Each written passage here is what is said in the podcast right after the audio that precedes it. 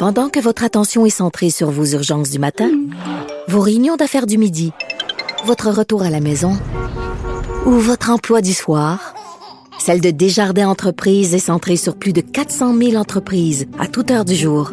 Grâce à notre connaissance des secteurs d'activité et à notre accompagnement spécialisé, nous aidons les entrepreneurs à relever chaque défi pour qu'ils puissent rester centrés sur ce qui compte, le développement de leur entreprise.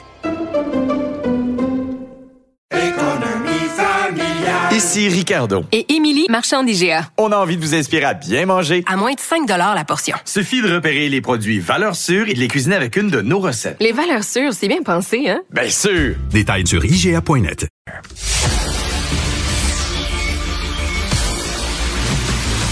Jean-François Lisée. On va juste dire qu'on est d'accord. Thomas Mulcair. Je te donne 100 raison. La rencontre. C'est vraiment une gaffe majeure. Tu viens de changer de position. Ce qui est bon pour Pitou est bon pour Minou. La rencontre. Lisée. Mulcair. Alors, Thomas et Jean-François, on va faire semblant qu'on sait de quoi on parle. Ben, c'est ça, je pensais que tu allais, annuler la chronique, là, parce que, euh, on peut pas te contredire. En fait, personne ne sait rien, finalement. Euh, non, mais Jean-François, toi, je veux, je veux ta réaction à ça, l'OMS qui dit, ben, finalement, la troisième dose, c'est pas si important que ça, alors qu'on se décarcasse depuis longtemps en disant, vous devez aller chercher votre troisième dose. Ben, moi, je vais faire un aveu. J'ai eu euh, la, la, COVID euh, juste avant euh, Noël. Euh, c'était très, très bénin. Là. C'était comme une petite grippe de 48 heures.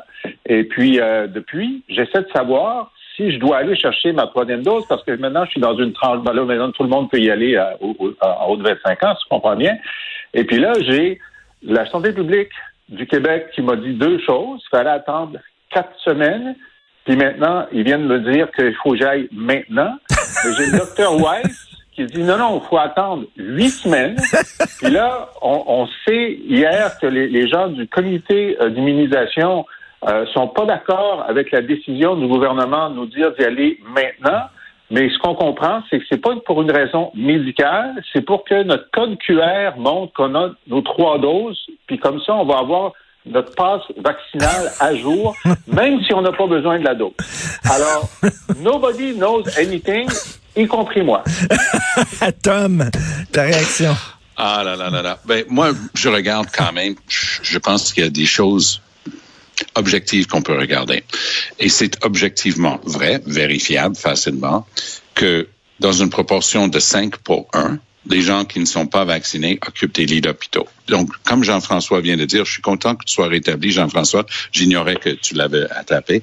Euh, mais les gens qui l'attrapent, qui ont été vaccinés, vivent ça beaucoup plus proche de ce que Jean-François vient de dire. Parce que je, je, vais te dire, avec Omicron, j'oserais te dire qu'au cours des quatre dernières semaines, j'ai connu plus de personnes qui ont eu la COVID probablement Omicron, que lors des deux années précédentes. C'est les quatre, les quatre dernières semaines, là, c'est invraisemblable. Et ça rappelle ce que Fauci a dit cette semaine, ça va finir par attraper au moins 50% de la population. Mais c'est objectif, c'est mesurable que dans les hôpitaux, les gens qui sont les plus mal pris, puis on est rendu là, on va avoir plusieurs centaines de décès par semaine là. Donc les gens qui sont mal en point, qui sont en train de mourir, sont les gens qui n'ont pas été vaccinés. Donc c'est indiscutable que le vaccin aide, même pour l'Omicron. L'histoire du troisième de la troisième dose, moi je l'ai eu début décembre, dès que c'était disponible pour mon groupe d'âge, mm. Et je ne le regrette pas parce que moi j'étais poigné avec AstraZeneca. En fait, j'étais pire qu'AstraZeneca. Ma première dose c'était Covishield, qui est l'AstraZeneca fabriqué en Inde. Deuxième dose AstraZeneca, puis troisième dose.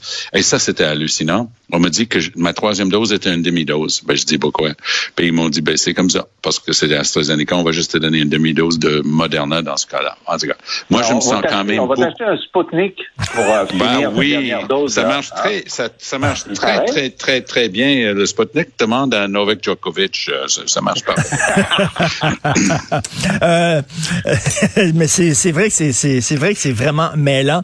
Euh, Jean-François, hier, tu doutais de l'efficacité de la taxe euh, anti-vax et euh, j'écris justement dans ma chronique aujourd'hui, moi aussi, je me demandais si c'était vraiment efficace, sauf que on doit faire amende honorable parce que ça a l'air, ça a l'air qu'il y a des gens qui sont allés effectivement chercher leur première dose. Ça a l'air que ça, a vraiment encouragé des gens à aller se faire vacciner. Qu'est-ce que tu en penses? Ben, sûrement. Ben, c'est comme euh, le fait que on ne puisse pas aller à la SAQ ou à la SQDC euh, sans avoir un passeport sanitaire, ça a augmenté de 6 000 personnes le nombre qui sont allés chercher leur première dose, même s'ils peuvent se faire livrer, y compris le pote. Hein. Tu sais que tu peux te faire livrer ton pote, Richard, je sais que tu y vas chaque semaine en personne, mais sache que si tu veux éviter d'être vu et d'être photographié, euh, tu peux te faire livrer. Mais puis c'est sûr que si on menace les gens de les taxer, il va en avoir un certain nombre qui vont y aller.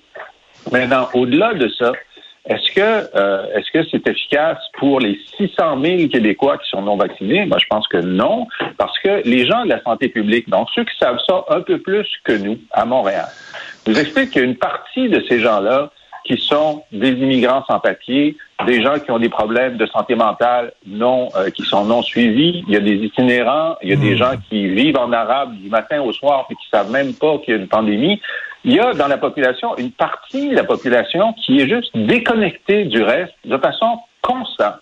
Alors, ceux-là ne seront pas touchés. Évidemment, les gens de classe moyenne qui sont pour Maxime Bernier, eux, seront touchés, OK?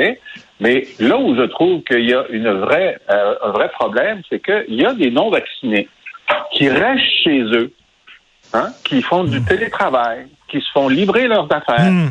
et qui ne sont un danger pour personne. Ah ben on est d'accord là-dessus, Jean-François. On est d'accord là-dessus. Mais c'est pas de ça qu'il s'agit. Nous, on est en et moi je dirais toujours la même chose que toi. C'est-à-dire que quelqu'un qui veut rester chez eux, même Macron dit ça. Tu veux rester dans, ta cave à vin? Pas de problème. Tu veux venir prendre un canon avec tes copains au bistrot? Tu peux pas. Et, donc, quand il dit emmerder les antivax, c'était peut-être pas le, plus joyeux choix de terme, mais ça disait ce que ça voulait dire. Et pensez bien, là au cours d'une semaine, si on continue à, carburer à raison de 7000 premières doses par jour, on va avoir 50 000 personnes qui vont avoir au moins une dose. Ça les rend moins dangereux pour eux autres, mais pour leur entourage, leurs proches, leurs collègues de travail et ainsi de suite. Donc moi, je pense qu'il faut tout faire moi, je suis pas d'accord avec toi. On en a déjà discuté. On, on battrait pas ça à, infiniment. Mais moi, je pense que, je pense sincèrement que le go est sur la bonne voie euh, avec cette idée-là. Tu rends la vie plus difficile aux gens qui refusent d'être vaccinés et ça va pousser les gens vers euh, leur dose de vaccin parce que que ce soit deux doses ou trois doses, à un moment donné, on regarde les hôpitaux. Il y a un article dans un autre journal ce matin qui mentionne une femme de 34 ans, mère de quatre enfants qui ne peut pas avoir, parce qu'elle a un cancer du col de l'utérus, son, son, opération a été annulée, on sait jusqu'à euh, quand son aîné, qui doit pas être trop vieux, a dit, maman, le cancer, ça tue, qu'est-ce que nous, on va faire? Ça, hmm. si ça, ça te donne pas froid dans le dos, je sais pas ce que ça prend pour atteindre Évidemment, évidemment que ça nous donne froid dans le dos, mais pour revenir, peut-être qu'on est d'accord sans le savoir, parce que ce qui, est proposé par M. Legault, euh, et il a donné l'exemple de l'assurance médicaments, c'est une taxe générale à tous ceux qui n'ont pas un code QR, c'est-à-dire ceux qui sont des ostrogos, comme ceux qui sont très, euh, très, très sages. Alors, Mais il y a une solution simple à ça. Il y, a, une solution ben, simple à ça. Il y a deux choses qu'il doit faire, parce que tu as soulevé un autre très bon point. Il y a deux choses que le GO devrait faire. Il devrait changer son malus en bonus. Au lieu de dire, moi, je vais te taxer, tu regardes ton rapport d'impôt, tu donnes un numéro QR, pas de question de, de vie privée ni rien, donne ça, et on va te donner une somme d'argent en crédit d'impôt ou autre. Ça, c'est récompenser la bonne conduite. et par, par, implication, ça, pénalise la mauvaise conduite. La deuxième chose qu'il faut faire, et c'était implicite dans ce que tu disais tantôt, il faut faire une offre proactive. Il, il y a des communautés.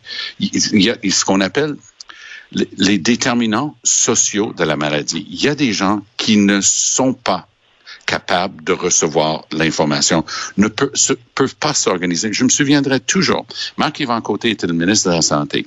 Daniel Jacobi, alors protecteur du citoyen, lui est tombé dessus à bras raccourcis parce que lui, le ministre de la Santé, a dit, ah, il y avait tellement de fraudeurs dans notre système parce qu'on a exigé des nouvelles cartes et tout ça. Hein? Ce que Jacobi a prouvé, c'est qu'il y a une bonne proportion de la population pour qui remplit des formulaires.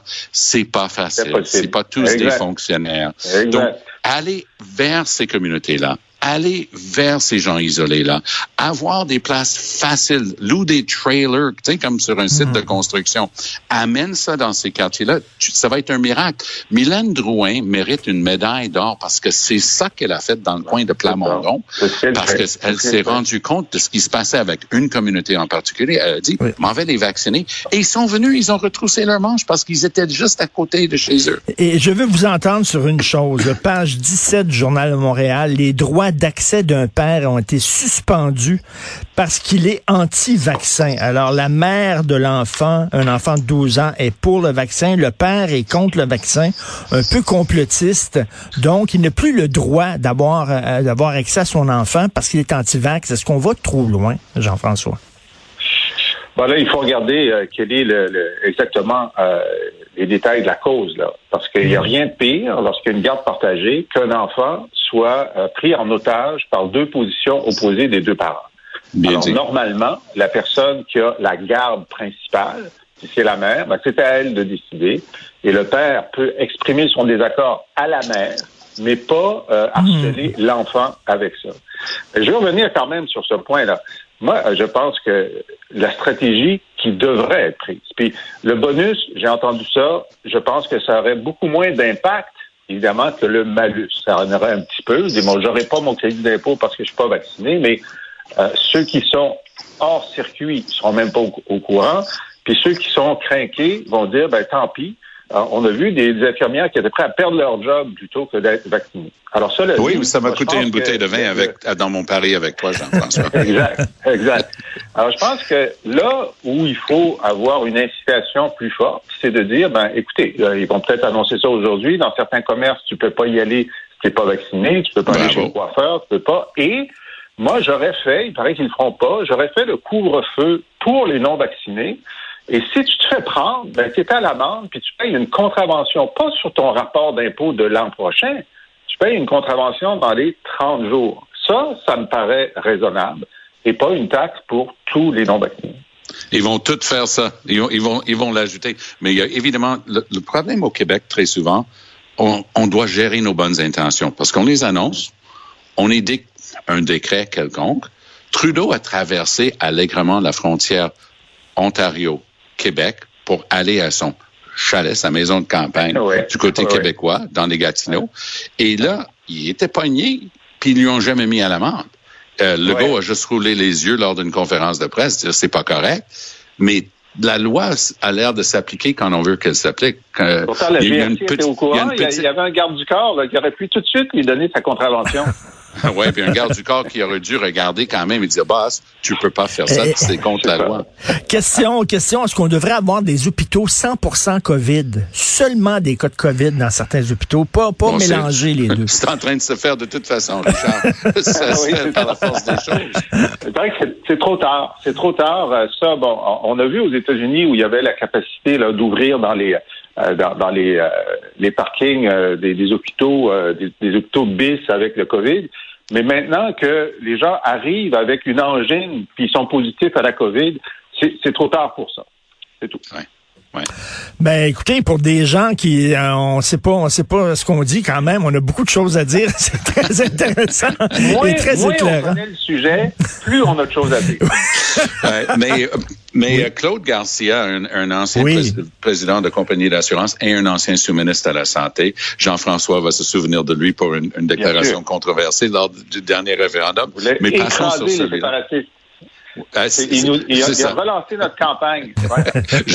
j'étais là, on se souvient. J'étais dans la salle quand il l'a dit et j'étais avec Jeff Kelly et, d'autres et on se regarde et dit This is not good.